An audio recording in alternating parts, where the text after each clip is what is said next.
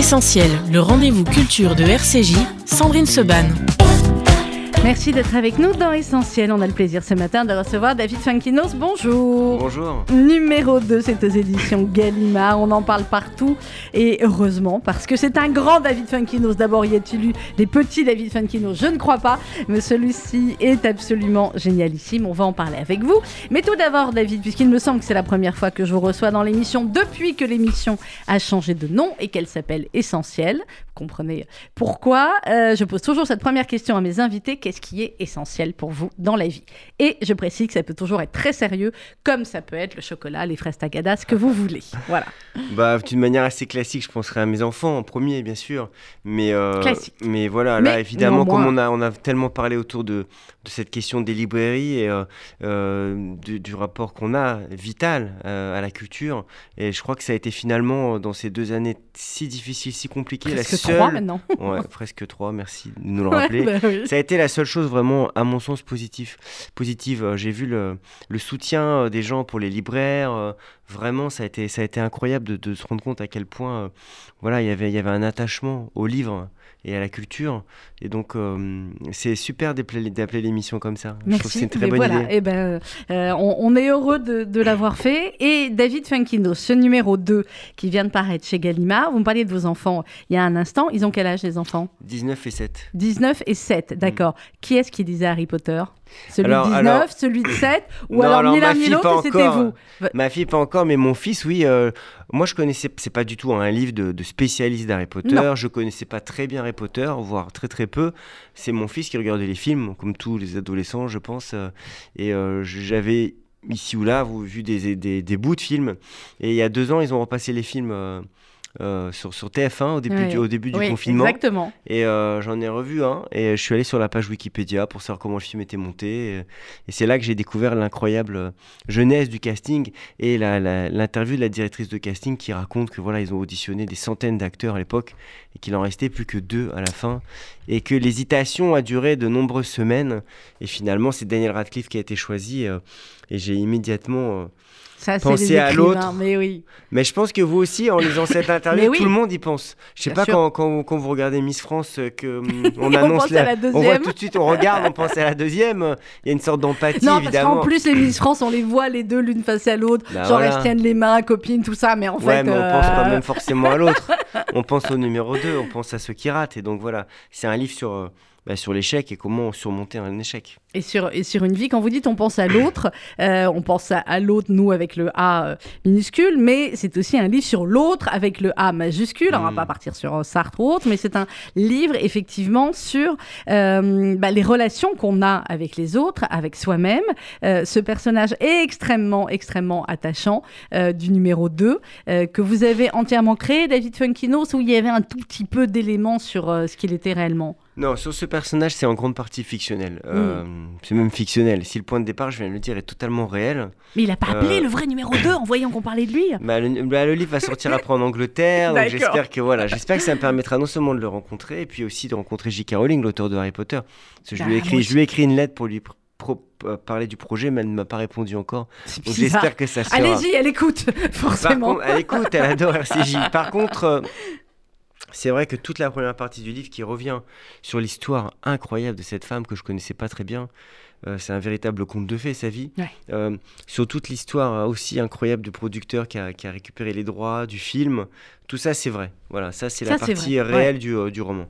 Alors, euh, l'histoire de ce numéro euh, 2 euh, de Martin, euh, qui va donc devoir vivre avec ce traumatisme en fin de compte toute sa vie. On va pas raconter tout le livre, euh, David, vous me direz, on, on s'arrête à peu près, mais c'est vrai que, voilà, David, c'est un petit euh, Français qui vit à Londres, euh, qui est dans une famille avec un couple qui au début euh, s'aime beaucoup. La maman est euh, journaliste, le père est, est extrêmement original et attachant. Alors, on peut dire qu'il n'est pas là très longtemps dans le livre, même si son, son ombre va planer euh, pendant toute la vie du, euh, du petit garçon, notamment grâce au petit sachet aluminium. Mais ça, on aura peut-être l'occasion d'en reparler. Euh, ce Martin, comment vous avez voulu le, concevoir pour à la fois en faire un enfant euh, extrêmement attachant et en même temps un enfant qui a déjà beaucoup de personnalité dès, le, début, dès son enfance? Oui, ce qui m'intéressait, c'était de me dire que il allait, il allait se retrouver dans ce casting par une succession de hasards. Il avait Mm. absolument rien demandé. Et finalement, on se rend compte que parfois la vie vous propulse vers des mauvaises situations. Euh, le hasard fait mal les choses. Et donc j'avais envie de le mettre dans un univers plutôt équilibré, plutôt joyeux. Et pour, euh, oui, pour montrer à quel point voilà, il y a une sorte de, de machination du destin qui se joue euh, malheureusement contre lui à ce moment-là. Euh, son père, oui, c'est un ingénieur, enfin qui, essaye se rêve ingénieur. ouais. Il a juste inventé de la cravate parapluie, ce qui peut être très utile en Angleterre, mais bon, ça marche pas vraiment. C'était la mode du stylo, du stylo réveil hein, dans les années 80, donc. Oui, Et, le fameux. Ah c'est vrai, le stylo, stylo là qui réveil, faisait les gens réveil en même adoraient temps. les stylos réveil. Et donc, euh, il va devenir accessoiriste euh, sur, sur, sur certains films film. comme James Bond et il va notamment pe- peindre une poignée de porte en verre et à chaque fois Mm. que le film va passer, il va dire Ah, c'est ma poignée, c'est ma poignée. Comme si le succès du film reposait sur. euh, sur une poignée. Allez donc il est, savoir. il est, il est, hum, voilà, ma- ma- mon jeune personne, mon jeune héros qui est franco-anglais, euh, effectivement va être, va être élevé euh, dans, un, dans un foyer euh, d'amour et de, et, de, et de tendresse, même Mm. si ses parents vont se, vont se séparer. Et alors, euh, vous écrivez, David Funkinos, à 10 ans, il avait déjà compris qu'une des différentes façons d'être heureux consiste à modifier le réel, cette même réalité qu'on peut également fuir par l'imagination Mm. ou les images que fait naître la lecture. Finalement, c'est votre job aussi. Donc, vous avez compris Mm. qu'être heureux, ou vous êtes heureux, David Funkinos, parce que vous modifiez le réel? Ah, c'est une question intéressante. En l'occurrence, euh, c'est très juste. En l'occurrence, euh, lui, il a, il a 10 ans, euh, il s'est pris un râteau avec une, avec une fille, donc il, il commence à finalement à trouver plein de défauts à cette fille. Et la meilleure façon de supporter le rejet de cette fille, c'est peut-être ça, de modifier le réel et de lui trouver subitement plein de défauts. donc c'est c'est une contre-attaque finalement à la déception ou à la frustration. Mais le lien que vous faites est assez, est assez juste parce que moi, je suis vraiment un écrivain de fiction. J'adore. Raconter des histoires, inventer, je me sens soumis à l'imagination, même si forcément je mets beaucoup de moi dans, de- dans mes livres, euh, j'ai besoin d'échapper au réel, Mm. de modifier le réel euh, d'une certaine manière, ou mon quotidien à travers la, à travers la littérature. Alors, J.K. Rowling, la fameuse, euh, vous dites au début du, du roman qu'on évoque souvent le, le conte de fées vécu par J.K. Rowling et vous racontez cette histoire que, que les fans d'Harry Potter ou les parents qui ont des enfants fans d'Harry Potter connaissent avec le fameux train Mm. qu'elle va prendre et que même d'autres écrivains vont prendre et tout lui est arrivé comme ça. Toute l'histoire Oui, de, alors c'est vrai que j'avais pas à faire grand chose parce que quand j'ai commencé à, à, m'intéresser à son parcours, je l'ai Mhm. trouvé incroyablement romanesque et j'ai trouvé ça passionnant de le raconter. Il faut imaginer cette jeune femme qui est vraiment au bord du désespoir, qui vit d'aide sociale, femme battue, euh, sa mère vient de mourir. euh, et puis voilà, aucune perspective. Et puis elle prend le train entre Manchester et Londres. Et là, elle est foudroyée par l'imagination. Je dis dans mon livre, oui, que d'autres écrivains essaient de prendre le même train pour être euh, voir aussi si ça euh, marche. si ça marche. Et puis voilà, elle, a- elle, a- elle crée un univers. et quelques années plus tard, trois ans plus tard, elle devient la- l'auteur la plus lue au monde. Donc on est dans le dans l'archétype du conte de fées. Euh, c'est extraordinaire de voir ce destin comme ça qui bascule. Alors, ce qui est génial aussi, c'est que vous racontez euh, finalement comment euh, l'éditeur ou une petite secrétaire de la maison, d'une Mm. des maisons d'édition, va tomber dessus, va dire à son patron, il faut le lire, etc. Comment le producteur aussi va le lire euh, avant. Euh, nous, on a fait de chance aussi, journalistes, souvent d'avoir vos livres bien avant tout le monde, bien avant le public, et souvent de se dire, waouh, on sait que ça va être un succès. Et c'est vrai que c'est une sacrée satisfaction, hein, généralement. De se dire, Bah, ah bah tiens, voilà, oui. là j'ai quelque chose de rare. Mais du côté d'Harry Potter, ça devait être quelque chose de complètement dingue. Oui, et ça a été incroyable. Alors, vous racontez cette anecdote qui est géniale. C'est vrai que euh, l'agent, elle trouve un agent, J.K. Rowling, et puis il l'envoie aux éditions Bloomsbury qui crée un secteur jeunesse. Bon, cette histoire de sorcier, pourquoi pas. Et puis le directeur financier fait lire ça à sa fille qui a 8 ans, Alice Newton. Et le soir, elle dit à son Premier papa. enfant à avoir lu voilà, Harry Potter. c'est génial. Elle aussi, elle il dit, faut lui euh, faire un truc. Ouais, ouais, il y aura un roman à faire sur elle. Et le soir, elle dit à son papa, euh, papa, j'ai envie de savoir la suite. Et c'est son engouement qui va, qui va, qui va faire la public, qui va susciter la publication. Et après, voilà, tout- toute l'histoire qu'on qu'on sait par la suite. Mais c'est comme ça vrai que c'est ouais. euh, c'est très beau. Il y a plein, plein d'histoires. C'est pareil pour le producteur. C'est son assistante. euh, il a rien produit à ce moment-là. C'est un, c'est un fils d'eux, puisque sa mère était productrice des Mm. Liaisons Dangereuses notamment. Personne ne le prend au sérieux. Et il va se retrouver à acheter les droits de Harry Potter avant tout le monde. Mais Donc ça, c'est extraordinaire. Mais c'est l'intelligence aussi évidemment des, des éditeurs de faire lire aux enfants. Euh, je sais avoir eu cette conversation avec euh, Edwige, c'est pas une blague, hein, la directrice de Gallimard Jeunesse qui Ah édite oui Harry Potter s'appelle Edwige aussi. Oui, Euh, comme oui, la- elle est la- super. voilà, elle est, elle est formidable. Ouais. Et effectivement, euh, bah, et voilà, sur le fait que euh, quand on édite des livres pour enfants, évidemment que l'éditeur doit les lire, etc. Mais que ça ne peut être que les enfants qui ont le bon regard finalement là-dessus. Complètement. Et là, les, les enfants, bien sûr, se sont emparés de cette histoire très rapidement. Mais ce qui a été vraiment incroyable, c'est qu'on s'est rendu compte assez vite. Même Gallimard, on parlait de Gallimard au début, ça sort, oui. ça sort en Gallimard jeunesse. Et puis ils se sont rendu compte qu'il y avait un engouement Que les adultes. des adultes Ouais. aussi, des oui. adolescents et des adultes. Et ça, c'était totalement, euh, comment dire, imprévisible au départ. Et c'est ce Et, qui. ouais. et- et sûrement parce que on peut toujours réfléchir au- au- aux raisons d'un succès, mais c'est vrai qu'il y a quelque chose de cet ordre-là euh, dans, dans Harry Potter, l'idée que c'est l'histoire d'un enfant qui est maltraité, Mm. qui est en souffrance, et à un moment donné, quelqu'un vient le voir et lui dit Tu es extraordinaire, tu as des pouvoirs, tout le monde t'attend, tout le monde t'aime, tu as un destin incroyable qui t'attend, et finalement, ça. Ça, ça fait tilt pour beaucoup d'entre nous. Mm. On rêve tous finalement d'être désirés, d'être aimés, d'être attendus, d'être extraordinaires. Ça me, ça me fait penser au, au titre du premier livre d'Anna Gavalda. Je voudrais que Mm. quelqu'un m'attende. m'attendre quelque part. Voilà, Ouais. exactement. Je crois qu'on a tous envie de ça. Mm. Et donc ça, voilà, ça, ça a fait que ça a eu un succès, euh, euh, voilà, sur tous les âges. Mais moi, je raconte ça alors que j'ai jamais été très sensible à Harry Potter. Bah, j'avais jamais lu Harry plus, Potter. euh, C'est pas du tout un livre de spécialiste d'Harry Potter. J'y connais pas grand chose. C'est vraiment le point de départ de mon livre pour parler de l'échec. pour parler de l'échec Mm. et pour parler de la, de la vie. Mais euh, on va revenir après à, à Martin. Mais effectivement, euh, l'avantage aussi qu'a eu Harry Potter, c'est de, euh, eh bien de, de pousser des enfants à lire et de pouvoir avoir des points communs, finalement, des passerelles de lecture entre parents et enfants, ce qui n'est pas toujours le cas. Euh, parfois, les livres que lisent les enfants, nous, on les a lus il y a euh, 20 ans ou euh, 30 ans. On s'en rappelle pas toujours, on n'a pas le même regard. Là, c'est vrai que, que pour ceux, ceux qui, qui aiment, en tout cas, ça a fait un pont de littérature entre, entre parents et enfants. Oui, complètement. Ça, c'est toujours merveilleux. Moi, je le vis un petit peu euh, avec ce livre-là, puisque oui. les adolescents peuvent tout à fait le lire. Et je l'ai évidemment vécu beaucoup pour euh, mon roman Charlotte, sur Charlotte Salomon, Mm. puisque j'ai obtenu le. Ce Le prix qui me faisait rêver, le Goncours des Le lycéens. Goncourt des Ouais, ça lycéens. me faisait rêver. Et donc là, de se rendre compte que. Et voilà, le Renaudot, euh, Oui, et le Renaudot, mais, mais le Goncours des lycéens, pour moi, c'est. C'est c'est magique parce que. Allez, je vous cherche livre- un peu, David Funkino. C'est mieux que le vrai Goncourt D'abord, fais pas le vrai Goncourt et le faux Goncourt. Il y a un numéro 1 Non, Goncourt vous et un ne numéro 2. cherchez pas, mais c'est vrai que c'est un prix qui me faisait rêver, je dois Ouais. vous avouer, parce que surtout pour ce livre, pour Charlotte, parce que pour moi, c'était une femme euh, non- oubliée. J'espérais la remettre en lumière avec la publication de ce livre, mais surtout une femme d'une d'une intensité courageuse, d'une intelligence, et je trouve qu'elle est un exemple formidable pour la jeunesse aussi. Quelqu'un qui va combattre l'adversité. En allant chercher ce qu'elle a de plus beau au, au plus profond d'elle-même.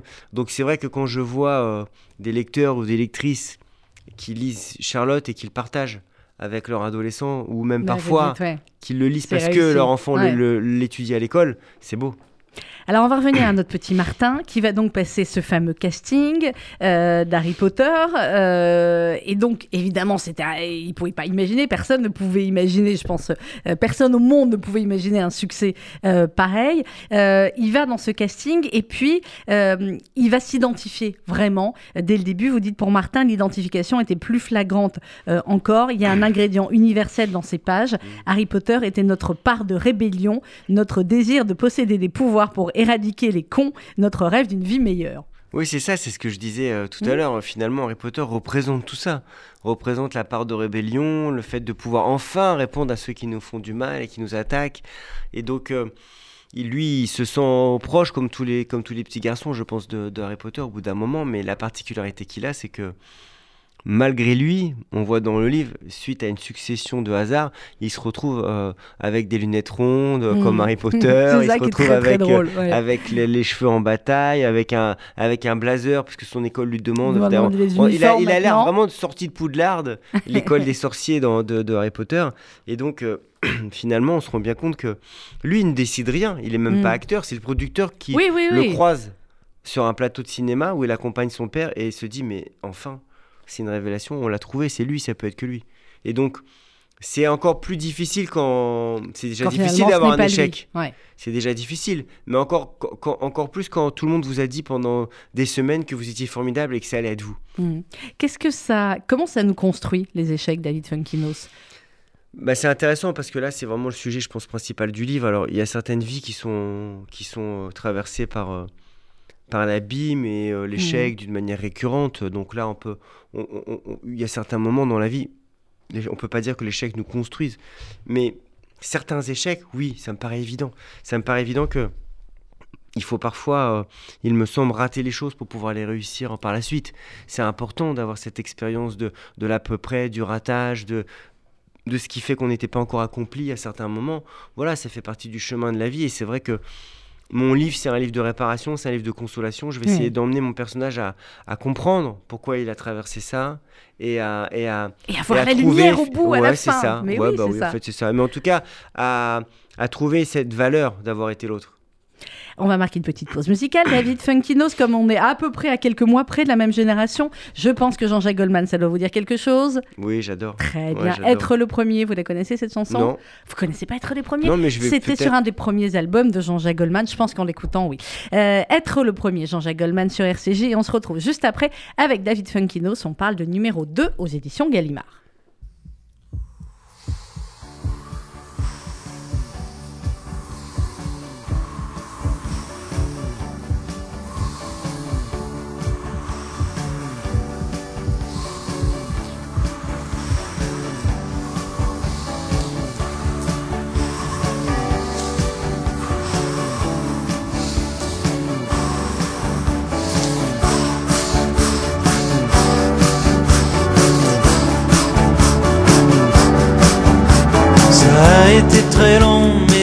Est arrivé.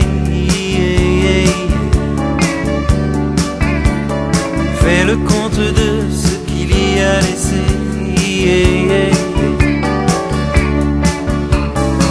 Plus que des plumes, des morceaux entiers. Certains disent même un peu d'identité.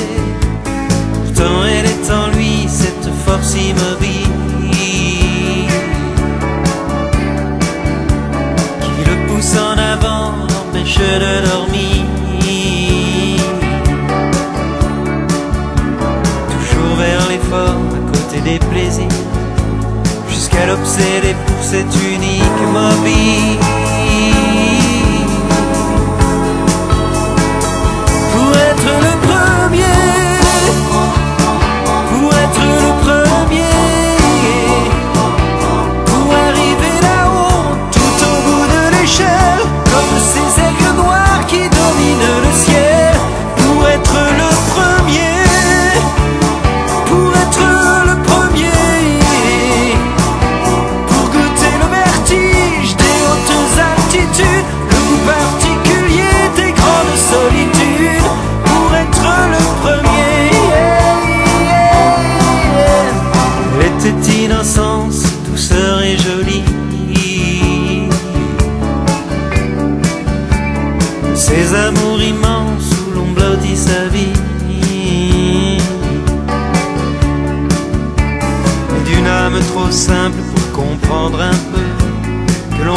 L'on puisse désirer mieux que d'être heureux. On dit qu'il a la chance, mais qu'il n'a plus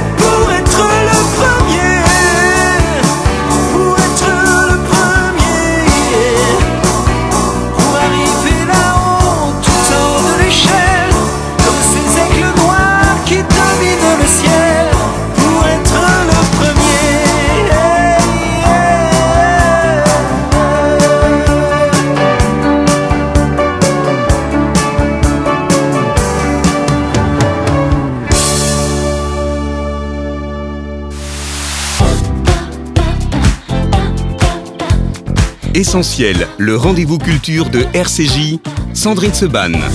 Avec mon invité ce matin, David Funkinos, on parle de numéro 2, c'est aux éditions Gallimard. Alors revenons David à notre petit Martin qui, eh ben, voilà, effectivement, n'est pas choisi euh, pour être Harry Potter. Ça aurait pu s'arrêter là finalement. Il y a plein de, de fois dans la vie on n'est pas choisi, hein, soit, par un, Ah bah. soit pour un boulot, soit par euh, un homme ou une femme, soit par... hein, vous êtes d'accord avec Ah bah, moi? Plus que d'accord. Plus que On d'accord. est Il y a- tous traversés par cette, euh, voilà, cette On expérience. n'est pas choisi. de- Ok, on n'est pas l'élu, Ouais. on n'est pas choisi. euh, voilà. Sauf que lui, euh, toute sa vie va être déterminée par ce refus, par ce non-choix. Oui, alors il faut imaginer que c'est quand même très très Ah, c'est particulier. traumatisant, on est d'accord, Parce le que pauvre chou. hein. non seulement il a 10 ans, il est bon, ça le fait rêver. C'est quand même euh, être une star de cinéma. Ça a l'air extraordinaire de faire ce film-là. Bon, d'accord, il n'est pas pris, c'est une déception. Mais la particularité, c'est qu'il va avoir en permanence le, le film de, de, De de son la vie qu'il ouais. n'a pas vécu. Euh, Imaginez-nous si à chaque fois qu'on faisait un, un choix ou qu'on n'était pas désiré ou que voilà on ratait quelque chose, on avait, on avait en permanence le film de celui qui a réussi cette chose-là. Contrairement à nous, c'est extrêmement difficile. Ouais. Donc il va. Alors moi, pour moi, c'était à la fois un sujet qui m'apportait la possibilité d'être dans la gravité, de Mhm. raconter cette difficulté, et en même temps, euh, il y avait, il y a, y y forcément des moments risibles parce que quelqu'un qui essaye de vivre à l'abri d'Harry Potter euh, depuis 20 ans, c'est pas facile. C'est impossible. Alors, c'est pour ça qu'il y a effectivement des moments très drôles. Et à la fois, effectivement, ben, ses parents, par moments, euh, comprennent. euh, et puis, par moments, effectivement, ça les dépasse. Euh, et il y a de quoi. Il a une super maman, etc. Mais à un moment donné, alors, il écrit la première nuit, il n'arrête pas de se repasser le casting dans sa tête. Il dit La vie n'a pas de marche arrière. Il avait manqué sa chance, etc. Et vous dites Il y a toujours, il y a si souvent quelqu'un pour prendre votre place, pour vous barrer la route. Toute vie humaine est à un moment ou à un autre gâchée par une autre vie humaine. Oui, bah, c'est bien, euh, bien joué d'avoir vu cette phrase Je parce qu'elle est au cœur du livre. et effectivement, euh, au-delà de son expérience, voilà, on, on se rend bien compte que dans la vie quotidienne, il y a toujours un moment où quelqu'un euh, Nous gâche nous, la vie. pa- nous gâche la vie. Lâchez-vous, David Fankino. Qui est-ce qui vous lâche la là, on est forcément numéro 2. Moi, personne ne gâche la vie. Pour le moment, tout va très bien. Même si j'ai ri en disant que on sortait un livre tout- en ce moment en même temps que le livre de Welbeck en janvier et que on, on était forcément Mais vous voyez, par exemple, 2. bah oui, mais alors, enfin, vous, vous êtes numéro 1 sur RCJ, Welbeck est pas venu, on l'a même Ah, pas invité. Bon, bah ok. Donc, vous voyez. Mais ce que je veux dire, c'est que euh, c'est certain que finalement, le, le succès et l'échec, c'est quand même une notion qui, euh, qui est liée à la comparaison, qui est liée aux autres, qui est liée euh, forcément à, à- à- à- à- au fait que quelqu'un d'autre euh, ait pu réussir ou pas à votre place. Et c'est vrai que dans notre époque euh, contemporaine, avec les réseaux sociaux, c'est vrai Mhm. que j'ai le sentiment que c'est encore plus accru. Parce que on, on vous en parlez, vous parlez train- d'Instagram et, et vous dites à la- vers la fin du livre euh, cette dictature du bonheur des autres. Ouais, bah, très juste. C'est-à-dire que effectivement, euh, la difficulté parfois c'est pas forcément ce qu'on ce qu'on rate ou c'est pas c'est pas ce qu'on vit, c'est de voir le bonheur des autres, le prétendu bonheur des autres. C'est vrai que quand on voit les gens en Non train mais de siro- Instagram. quand on voit les gens siroter des cocktails à Saint-Barth, euh, quand on est dans la- sur la ligne 13 du métro parisien, on se dit tiens, on a dû rater quelque chose. moyen, Mais euh, mais non non. Mais alors pourquoi on est sur Instagram? bah, moi j'y suis pas donc Ah bon, bah euh, voilà, Bon, moi moi- j'y suis. non moi j'ai un vieux Facebook qui est euh, qui est un peu voilà c'est pour les Vous avez un Twitter quand même Oui j'ai Twitter Ouais. mais Twitter, c'est Twitter, pas c'est pour le boulot, on est d'accord tous. Oui, c'est est. pour suivre l'actualité, Oui. Twitter. C'est pas vraiment un, un- un réseau social, je trouve. Hmm. Enfin, d'échange. Ça devient de moins en moins. Oui, ça c'est Ouais. sûr. Puis on échange de, de moins en moins. Alors, euh, il y a Martin et cette vie gâchée par une autre. Et puis, vous racontez aussi d'autres histoires finalement. Euh, Pete Best. Est-ce que Hmm. nos auditeurs, je ne sais pas s'ils savent qui est Pete Best. Euh, Pete, c'est le, c'est le cinquième scarabée, quoi. Exactement. Alors, c'est vrai que. euh, vous le disiez, depuis que le livre est sorti, on parle beaucoup de- de- d'expériences personnelles, Bah d'échecs. oui, chacun euh, va vous raconter. C'est émouvant d'ailleurs. J'ai fait C'est à vous il y a 15 jours et euh, Mhm. Anne-Elisabeth Lemoine elle me racontait Mais moi j'ai tellement été numéro 2. Et c'est vrai qu'on oublie maintenant, elle est Mais numéro oui. 1 de son émission. Mais pendant Bah, des années, elle était chroniqueuse. Hmm Et donc je parle dans mon Vous livre n'avez à un pas vu moment donné.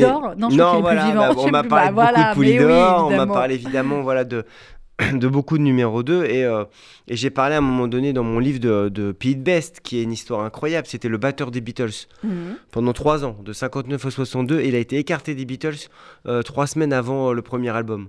Ah Donc là là euh, là semaines avant l'explosion mondiale du groupe, Et donc ça a été terrible. En plus, la particularité, c'est que tout le monde le connaissait à Liverpool comme le batteur des Beatles. Et ouais, tout le monde Donc- veut lui dire alors, ça y est, ça sort l'album. Mais tout le monde Bah devait non. lui surtout lui dire Oh. ça va, t'es pas trop dépité, t'es pas trop désespéré. C'est allé jusqu'à une tentative du suicide. hein. Ah Il faut non, c'est savoir que ça a été ouais. extrêmement violent.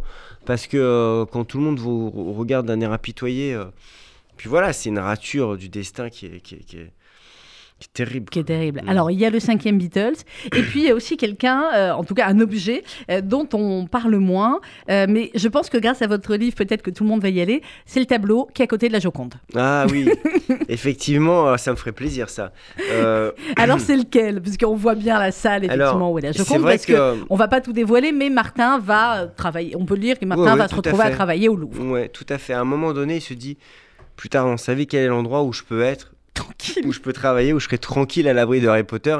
Il pense au Louvre parce que c'est vrai qu'entre les sculptures euh, grecques, euh, les, les- les tableaux de la Renaissance, il sera vraiment pas confronté au, quotidien de et, et pas confronté euh, à Harry Potter. Et d'ailleurs, c'est assez drôle parce qu'il rencontre plein d'une sorte d'armée de numéro 2 à ce moment-là. oui. Et il va voir la C'est Joconde. très drôle. ouais. Pour lui, en plus, la Joconde, c'est un peu le Harry Potter de la peinture. Bah C'est-à-dire, oui. c'est le tableau que tout le monde va voir. Et il se Alors prend, que c'est pas se forcément prend- le plus beau au Louvre. Oui, Mais en bon, plus, après, il se prend d'affection pour le tableau qui est juste à côté. il se, effectivement, il se, il se reconnaît dans le tableau que personne ne va voir, où Mm. tout le monde se, se met devant pour prendre en photo la, La, la Joconde. Joconde. Donc voilà, la prochaine fois que vous allez au Louvre, Allez voir le tableau. plaisir. Voilà. Allez, Allez voir le tableau. d'à côté. Voilà. C'est euh, l'un des cas à côté, c'est le portrait de Thomas Tael de Paris-Bordone, une huile sur toile du XVIe siècle. Voilà. Et ensuite, du coup, Martin va rechercher des infos sur sur ce Thomas Tael. Euh, Il y a une tendresse particulière, évidemment, dans votre livre, Daven Fankino, sur euh, sur tous ces numéros 2. Alors, euh, on parle des, des numéros 1 aussi, mais euh, on sent une tendresse particulière pour ces personnages à qui tout aurait pu réussir et puis Mhm. et puis finalement non. C'est cette fêlure aussi qui qui intéressait l'écrivain.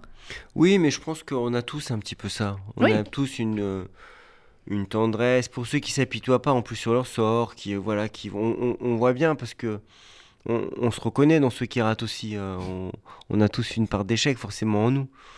Je parlais il y a pas très longtemps de, on parlait de, de politique Mhm. et euh, on évoquait euh, comment dire Jacques Chirac par exemple. Jacques Chirac euh, qui est devenu extrêmement populaire à partir oui, du moment où tout le monde a il lâché. complètement- Mais oui, c'est Mais ça. Donc il y, a, il a on complètement a- il y loupé. a une tendresse voilà pour, pour ceux qui commencent à être lâchés ou ou euh, voilà je pense qu'on a on a on a ce sentiment là et c'est vrai que moi mon livre il est porté par l'empathie ce petit garçon j'ai envie de le serrer dans mes bras j'ai envie de l'accompagner j'ai envie de lui permettre de surmonter cette douleur même s'il vit des années très difficiles Euh, je vais tout faire pour le consoler à travers ce livre Là, vous avez raison sur, sur la politique aussi, David Funkino, c'est sur, et sur l'échec. C'est que là, effectivement, voilà, on, a- on est en plein débat présidentiel. Mm. Il y a tous ceux qui se présentent et euh, qui disent, alors parfois ça fait rire, parfois euh, moins, euh, bah, quand je serai président, etc. Alors qu'on sait tous pertinemment qu'il a 1%, 2% et qu'il a aucune chance, sauf s'ils meurent tous les 15 autres avant, et encore, de devenir président. Et pourtant, je- je lui ou elle, d'accord, continue de dire, Ouais. bah, voilà, quand je serai président, et d'avoir quand même cette force aussi d'aller en campagne, faire des meetings, d'avoir Ouais. des gens, et des gens qui se mobilisent aussi autour d'eux. Je trouve ça ouais, a- en fait on- ça me fait rire parce que vous avez tellement raison il y a une sorte de petite Je vous aime bien, vous, il y a une petite numéro un. Non, c'est gentil, mais il y a une sorte de petite folie névrotique quand même chez Mais certains politiques. C'est vrai que quand on les, ouais, c'est vrai que certains qui sont à 1 ou 2% et qui parlent vraiment comme s'ils allaient, euh, ils allaient diriger la France après-demain. euh, mais en même temps, c'est bien d'y croire, c'est bien d'avoir des sûr, convictions. euh, bien C'est bien, mais euh, il y a toujours un décalage entre, entre le, le concret. Mais on est un peu dans la pensée positive. C'est-à-dire Mm. que c'est comme si, voilà, à un moment donné, mon personnage essaye ça. Parfois, quand on se dit- PPP, on dit pensée positive permanente. Voilà, quand on se dit, voilà, je vais réussir, ça va être moi, c'est comme ça. Finalement, à force de le dire, on peut y croire. Il y a beaucoup d'artistes comme ça qui sont animés Ouais, euh, par marche, cette hein. conviction que euh, ils vont réussir. Alors, ce que dit aussi Martin, à un moment donné, c'est que finalement, euh, c'est comme s'il avait une maladie orpheline et il est le seul être humain sur Terre à l'avoir. Mais c'est vrai, dingue, ça. il est le seul. euh, Il la est le seul être humain à avoir failli seule- être Harry Ouais. Potter. la seule personne au monde à avoir failli être Harry Potter. Donc c'est comme une maladie orpheline. Personne ne peut comprendre ce que c'est. Hmm. Et d'ailleurs, c'est toujours intéressant comme un romancier. Moi, quand j'ai écrit La délicatesse, je suis pas veuve, je suis pas suédois. Pourtant, j'essaie de mettre dans la peau. Non, Oh là là. je suis pas suédois dépressif, mais j'essaie de me mettre dans la peau de ces personnages. Et vous êtes Quand j'écris Ashkenaz, Charlotte- euh, dépressif? Non, mais quand j'essaie de, de, comment dire, de mettre dans la peau de, de, de Charlotte Salomon, euh, voilà, c'est c'est des destins qu'on peut pas imaginer, qu'on peut pas penser. Mais l'écrivain est censé avoir développé une sorte de d'empathie euh, ou de sensibilité pour essayer de se rapprocher au plus proche des émotions des autres. Ça, c'est votre style aussi, David Funkinos, l'empathie, la sensibilité, les, les, euh, les personnages extrêmement humains dont on est proche. Euh, c'est bah, c'est ce qui fait le succès de vos livres aussi. Oui, sûrement. Enfin, je sais pas. C'est difficile de savoir pourquoi. Surtout, pourquoi les livres ont du succès. Surtout que après la délicatesse, j'aurais pu toujours faire ce même type Faire de même livre. livre, ouais. ouais, j'ai beaucoup, beaucoup. euh, je, je varie, je change, j'essaie d'aller dans d'autres univers. J'altère des livres graves, des livres douloureux. Ça, c'est ce qui me touche le plus, c'est que les lecteurs me suivent en- Mhm. alors que je fais des livres très, très différents. Peut-être que le point commun, il est là. Oui, euh, vous avez raison. Sur ces personnages qu'on a envie peut-être euh, voilà, d'accompagner dans les Mais oui. difficultés qu'ils traversent. Mes livres tournent toujours autour de ça, de toute façon, de la seconde vie, de la réinvention de soi. De... Et de, la, et de la bienveillance, c'est ce qu'on dit toujours sur, Mm. euh, sur cette antenne. On reçoit nos invités, on essaie de les recevoir avec bienveillance parce que Oui. si on les reçoit, c'est qu'on euh, Mm. c'est qu'on aime leur, leur travail, mais Mm. c'est le point commun aussi de, euh, de vos livres. C'est une bienveillance envers l'être humain de manière générale. Oui, alors ça, c'est lié aussi. Moi, j'ai été très gravement malade à l'âge de 16 ans. J'étais opéré du cœur. Et c'est vrai qu'après, j'essaye. euh, bah, tous les gens qui ont été gravement malades ont cette énergie, euh, je vais pas dire euh, optimiste ou positive, mais euh, d'essayer de plutôt On voir le bon côté ouais. des choses. Ouais, on relativise. J'ai pas envie de perdre mon temps avec les aigris, la, la mesquinerie humaine, la petitesse. Donc, je crois que c'est aussi important d'aller vers. Ce qui est ce qu'on peut sauver aussi dans, dans l'humanité de chacun. Est-ce que c'est à ce moment-là que vous avez commencé à écrire ou vous avez commencé à écrire euh, avant Ah 16 non, non, ans c'est vraiment totalement à ce moment-là. Ce Alors moi, j'ai même, euh, j'étais pas issu d'un milieu culturel, euh, j'aimais pas même pas lire. Non, c'est vrai que ça en 1991, en 1991, cette expérience de la proximité de la mort m'a propulsé vers le monde sensible. Je me suis mis. euh, D'ailleurs, mes livres parlent beaucoup de ça, finalement, de, de l'art aussi qui console, qui apaise, Oui. qui aide. Et donc, euh, je me suis mis à lire, à écrire, à faire de la musique, à aimer la peinture. à- à- ça a déverrouillé tout chez moi. Ouais. Et, et c'est quand vous disiez l'art qui console, euh, ça va lui faire du bien aussi à Martin le Louvre et d'être entouré comme ça de, bah, de, de tableaux et de et euh, d'objets qui ne vont pas lui rappeler le, le fameux Oui. HP. En fait, il va essayer tellement de choses. C'est un parcours initiatique pour essayer Mm. d'aller mieux. À un moment donné, il essaye euh, euh, des sortes de. Il va dans un salon, enfin, il- un salon de l'échec. Enfin, il, il entend parler d'un salon de l'échec. C'est un peu comme les réunions d'alcooliques anonymes.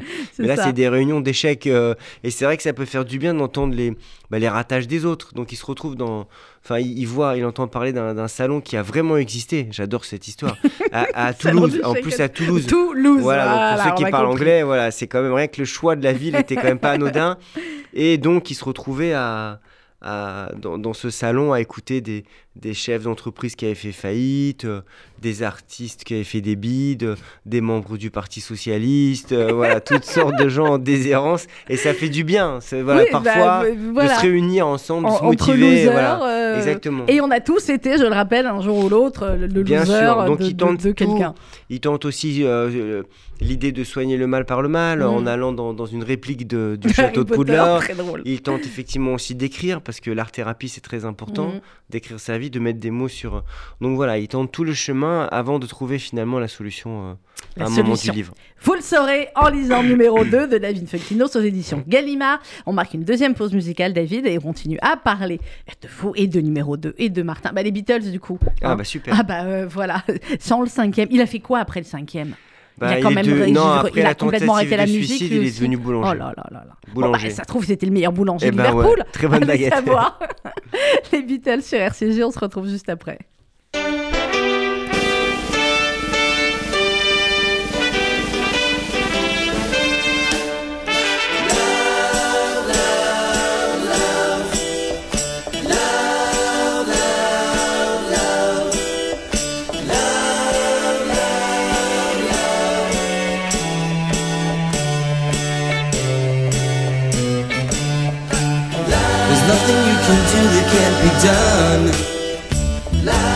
Nothing you can sing that can't be sung. Nothing you can say but you can learn how to play the game. It's easy. There's nothing you can make that can't be made. No one you can save that can't be saved. Nothing you can do but you can learn how to be in time. It's easy. You need is love. All you need is love. All you need is love. Love. Love is all you need.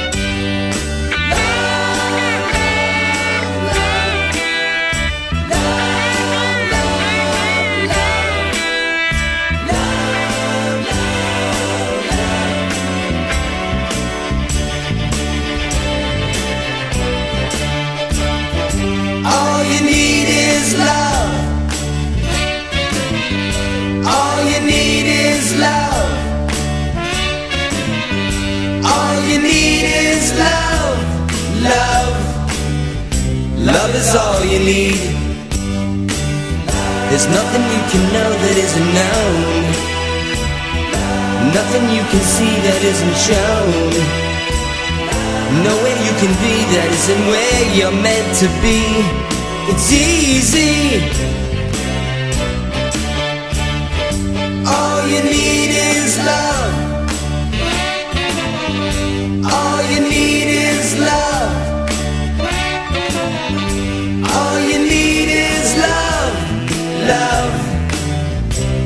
Is all you need. All you need is love. All you need is love. All you need is love. Love. Love is all you need. Love is all you need. Love is all you need. Love is all you need. Love is all you need. Love is all you need. Love is all you need. Love is all you need. Love is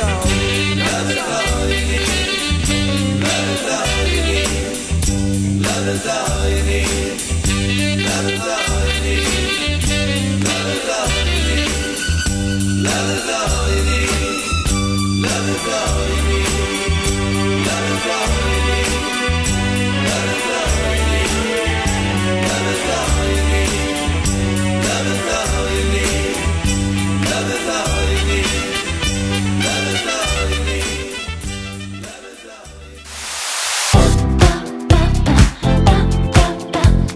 Essentiel, le rendez-vous culture de RCJ, Sandrine Seban. Dernière partie déjà d'essentiel. Nous reste encore une quinzaine de minutes avec David Funkinos. On parle de numéro 2. C'est aux éditions euh, Gallimard. Euh, alors, David Funkinos, on parlait tout à l'heure de la manière dont vous, vous avez commencé euh, à écrire. Vous nous avez raconté aussi comment finalement c'est pendant le confinement et la diffusion des films Harry Potter que vous avez eu cette, cette idée-là. Mais une fois qu'on a l'idée comme ça, comment est-ce qu'on la déroule Jusqu'à la fin, on va surtout pas révéler la fin, qui est complètement géniale. Mais c'est l'avantage aussi de, de la littérature, c'est de pouvoir aller très très très loin, parce que jusqu'à la fin, ça va très loin. Ouais, c'est intéressant parce que moi, j'ai beaucoup douté sur ce livre-là et je trouvais que j'avais une très bonne idée de départ. Je me suis dit, Vous aviez c'est- peur de la c'est dérouler hyper excitant de raconter la vie de l'autre, de celui qui n'a pas été choisi. Quand je racontais le pitch euh, à certains amis, euh, je sentais l'excitation.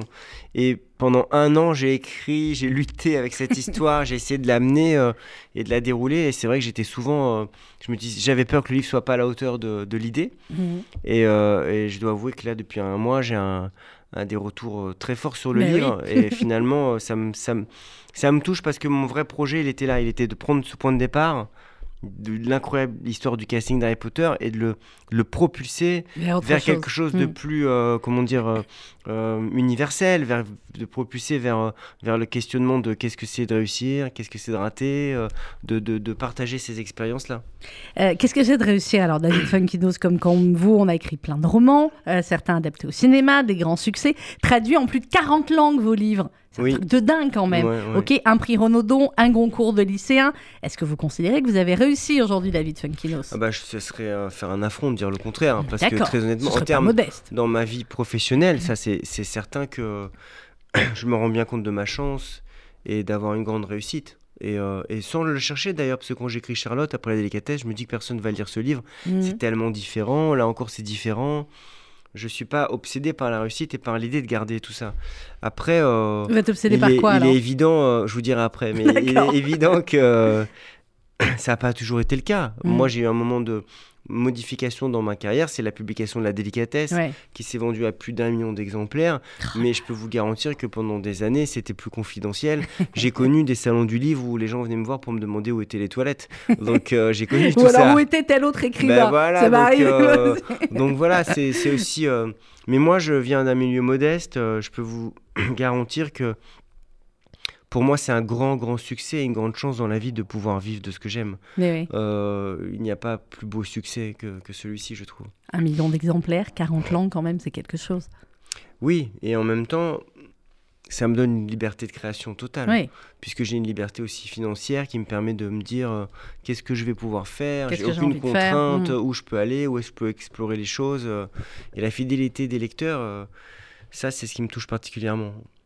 Alors dans ce livre, euh, bah, il y a aussi de l'amour. Euh, Martin a un peu de mal euh, avec les femmes hein, pendant un moment, parce qu'effectivement, il est... Il n'aime pas bah, les voilà. femmes qui lisent Harry Il Potter. n'aime pas les femmes qui lisent Harry Potter. Quand il arrive chez quelqu'un, c'est la première chose qu'il regarde. J'ai dit, j'ai un point commun avec Martin. Quand j'arrive chez quelqu'un aussi, je regarde la bibliothèque. Ah bah que c'est comme fait ça. un point commun aussi Voilà, tous les on est ouais. d'accord Ouais. que. Puis les gens chez qui vous arrivez, ils n'ont pas de livre. Généralement, bon, voilà, Euh, on, on se méfie. Mais en tout cas, donc là, quand il y a Harry Potter, ça lui plaît pas. Et, euh, et quand il arrive, euh, effectivement, qu'il va enfin rencontrer Mathilde, eh bien, il va se rendre compte qu'effectivement, je vais retrouver votre, votre phrase, rencontrer quelqu'un, c'est la phrase exacte, c'est se permettre d'exister sans son passé. Parce Oui. qu'effectivement, chaque nouvelle personne qu'on rencontre, bon, à part quand on est célèbre comme vous, mais on peut lui raconter à peu près tout et n'importe quoi. Ou, en- Oui. ou en tout cas, oublier des choses justement qui nous pèsent, comme Martin. Ouais, on peut écrire un nouveau roman. Mais oui, On est profitons-en. écrivain, on rencontre quelqu'un, on peut. je- Ça veut pas du tout dire être dans, dans la mythomanie. Hein. Ouais. Et c'est pas du tout ça, c'est pas l'éloge de la mythomanie. C'est l'éloge de raconter, euh, comme, par, de prendre notre vie choses, de- voilà. par le Ouais. versant euh, qui nous paraît intéressant. On peut, voilà, on peut remodifier les choses, on n'est pas dans la même historique, si j'ose dire. et, euh, et donc On là, peut faire oui. delete sur certains trucs. Voilà, donc effectivement, euh. C'est une partie où euh, on parlait du fait qu'il a tout essayé, euh, ce jeune garçon, euh, Mm. pour pouvoir s'en sortir et il se rend compte que rien ne peut être plus fort que l'amour d'une certaine manière. Rien ne peut être plus fort que d'avoir un regard de quelqu'un qui vous admire, qui vous aime. C'est aussi la phrase centrale de, de Charlotte quand, quand Alfred, l'homme qu'elle aimait, sur un quai de gare, lui dit N'oublie jamais que je crois en toi. Mm. Au moment où elle quitte la- l'Allemagne, elle part en exil. N'oublie jamais que je crois en toi. C'est une phrase extraordinaire, Extraordinaire, mais oui. qui fait que la croyance de cet homme en elle fait qu'elle va peindre, elle va, elle va avoir la force de, de- surmonter beaucoup de choses. Et c'est vrai que ce personnage-là, quand il rencontre l'amour, c'est sûr que euh, finalement, il fixe son attention sur, euh, sur le regard de l'autre et, et ça, pèse, ça pèse un petit peu de, de toute sa frayeur de, dirais. de son échec. Mais en même temps, il a eu beaucoup d'amour aussi. Son père était un papa formidable. Mm. Euh, sa Sa mère, aussi, euh, qui va euh, à un moment donné, alors on va pas révéler, mais il y a des moments plus compliqués dans Mm. leur histoire familiale. il a eu beaucoup d'amour autour de lui. Il aurait Mm. pu aussi, entre guillemets, avoir des parents complètement effondrés par le fait que le gamin va se recroqueviller complètement, etc. Et lui dire bon bah voilà, il c'est quelqu'un qui a eu beaucoup beaucoup d'amour autour de lui. Oui, oui, complètement. D'ailleurs, quand il rencontre cette femme, il, il se rend bien compte qu'il n'a pas été en, en lacune Mm. d'attention. Mais c'est certain que parfois, euh, personne ne peut rien pour vous. Quoi. Il y a quelque chose à un moment donné où euh, il n'arrive pas à se débattre finalement avec euh, son sentiment d'échec, avec ce qu'il a raté. il se sent responsable surtout. Mm. Et il y a un mal-être.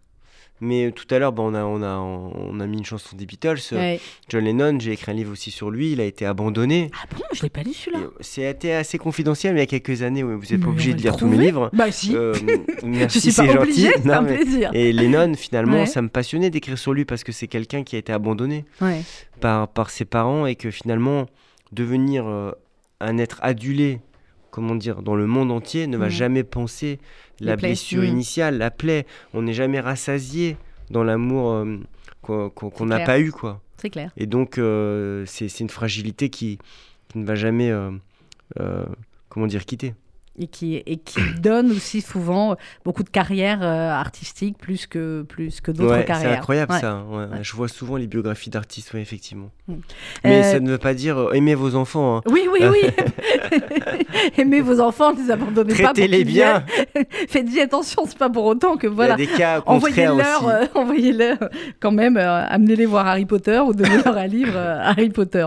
Euh, David Funkinosia, à la fin du livre, je ne dirais pas quoi, mais il y a un moment donné, effectivement, où euh, on parle comme ça de destin et de ce qu'aurait pu être notre destin si nous n'avions pas pris euh, tel Hmm. chemin. Euh, J'avais lu, je ne sais plus où, et je n'ai plus le chiffre exact, mais je vais vous donner l'idée globalement, sur le fait du nombre de décisions que nous prenons Ah oui. tous les jours. Voilà, je, je- je crois que c'est plusieurs milliers par jour. Le fait de tourner à droite, de tourner à gauche, d'aller prendre un café à ce moment-là, de pas le prendre, d'aller dans telle boutique, Ouais. etc. C'est la vie et en même temps c'est le destin, le hasard. Comment on l'appelle? Comment vous l'appelez quand vous, vous pouvez faire ce que vous voulez de vos personnages C'est le chemin, je vais dire. Ouais. C'est le chemin et le chemin est unique. Et euh, il est impossible comme ça de- de- d'avoir plusieurs destinées. Donc il y a Bon, mais toujours est-ce ce que tout est fantasme. hein. prédestiné ou pas? Allons-y. Ah ça oui alors moi je c'est je pense que il y a certaines choses qui sont écrites déjà ouais. Ouais. sans vouloir être trop mystique mais bon comme tout à l'heure j'ai évoqué le fait que j'avais été gravement malade que j'avais une expérience Mhm. de, de proximité avec la mort ça m'a rendu en tout cas très sensible aux signes très sensible au fait que voilà on peut avoir des intuitions qui dépassent notre notre pensée parfois et donc euh, je crois qu'on est euh, on est guidé euh, d'une certaine manière mais mais voilà, on n'a pas, on n'a pas de preuve à tout ça, évidemment. Non, ça c'est Je clair. suis pas venu vous révéler le, le secret. C'est dommage. Bon, il fait Mais un scoop, c'était ce qui, sympa. est, ce qui est quand même toujours excitant. Il y a le fantasme, il y a certains films comme ça. Il y avait un film de Woody Allen, un autre film avec Gwyneth Paltrow. L'idée de, on- on- c'est un fantasme de pouvoir voir euh, l'autre vie. Mhm. Si on part à gauche, on aimerait juste voir le film de ce qui se passe Bah, à droite. exactement. Si on, mais moi j'ai ce problème au restaurant, c'est ridicule, Ah, c'est tout petit. Mais oui, je suis toujours persuadé que j'ai pris le mauvais plat et que j'aurais dû prendre l'autre. Alors non, je suis d'accord, mais dans euh, ce cas, bah, dans ce cas-là, non, ce qu'il faut, c'est pousser, non, pousser l'autre personne en face à prendre le deuxième plat que vous vouliez Mais prendre. Sandrine, je vous ai pas attendu pour faire ça. Et alors, ça marche pas. Ça Mais marche, alors, ça vous marche. goûtez aussi sur l'autre plat. Mais en fait, vous auriez pu avoir le troisième plat. Voilà. Pour les desserts aussi, ça marche. Mais en tout cas, c'est vrai. Non, mais c'est vrai qu'on n'a pas. Et c'est vrai que mon- sujet parle du fait que, voilà, d'un garçon qui a face à Et lui. s'il n'avait pas été au casting hein? Ah bah ça, c'est un autre livre. Oui, bah voilà. Voilà. Très bien. Donc c'est encore un autre C'est une livre. c'est inépuisable. Un mot de théâtre, David Funkinos, parce qu'il y a une de vos pièces, me semble-t-il, qui tourne là. Oui, oui, tout à fait. Une pièce qui a malheureusement pas, pas pu beaucoup jouer à Paris, parce qu'à chaque fois, elle a été arrêtée par les confinements. C'est pas de votre faute. Mais enfin, ça y est. Ça euh, y est. C'est la pièce euh, que j'ai coécrite avec euh, Amanda Stairs. Qu'on n'aime pas du tout, du tout non plus. Non, Amanda, qui a non pas du tout de talent non plus. Moi non plus. Alors pas ça, du tout euh, brillante, Pas du tout brillant, pas du tout sympa, pas du tout bonne cuisinière, euh, rien, vraiment cette Mm. fille, on la connaît depuis 30 non, ans, ça a alors été d'ailleurs, euh, ça a été génial d'écrire avec elle Bah, j'imagine. qu'elle a un humour extraordinaire et c'est vrai que on a fait comme ça des sur cette. euh, Et donc, ça a mis du temps, mais la pièce est montée. Ça y est, alors elle est alors, où alors là, elle est jouée par Kad Merad, qui la met aussi en scène, qui est vraiment tellement, tellement drôle. Et il s'est entouré de Lionel Abelanski et de Mhm. Claudia Tagbo. Ah ouais, non, et mais là, du lourd. euh, là. ça cartonne en tournée, en province. Bon, ils vont revenir à Paris. Oui, alors non, pas, pas tout de suite. Bon, euh, après. mais il y a des dates en banlieue. Je sais que Ah. demain, euh, moi j'y vais demain, je vais les voir. Ils jouent à ici les Moulineaux par exemple. C'est bien, Euh, ici les Moulineaux. Voilà, aujourd'hui je crois que c'est Poissy. Donc Très bien. il regarde, faut trouver Bon, faut les dates de. Ami Cadmerade. Ami, voilà, Oui, la bah, pièce s'appelle sur- voilà, Ami. sur Billet Réduc ou... Et puis ils ont une soixantaine de dates, effectivement, Eh ben alors. dans toute la France. Eh ben alors, allez là, euh, C'était pas votre première pièce de théâtre, si? Non, non, là j'en avais une autre juste avant avec Bruno Solo et euh, Julien Boisselier et Mélanie Mhm. Page. Voilà, c'est aussi un grand plaisir, surtout de, des comédies. D'être oui. dans la salle et d'entendre les gens rire. Rire, c'est génial. Voilà, pour moi c'est merveilleux. David Funkinos, merci beaucoup d'être venu. Merci à vous. hein, Merci. pour le numéro 3 Toujours un plaisir. Il y a déjà le livre d'après ou pas? C'est ma fille qui m'a dit je vais écrire numéro 3. C'est vrai. Ah bah, laissez-la écrire, hein, ça se trouve. euh, Non, il n'y a euh, rien après. Comment ça, il n'y a rien après Non, il n'y a rien Et comment vous voulez qu'on vive en se disant il n'y a pas tout de suite un autre Oh, David Funkinos Vous allez me trahir avec d'autres auteurs. Karine, ah bah Voilà. Karine, tu sais ce que je dis quand elle me dit il me faut deux ans Je dis mais enfin, je l'ai fini. Je, lis quoi moi Mais ça vaut le coup d'attendre parce que c'est toujours de très grands livres avec Karine. C'est vrai. Ouais. Et avec vous aussi. Merci David Funkinos, numéro 2. C'est aux éditions Gallimard.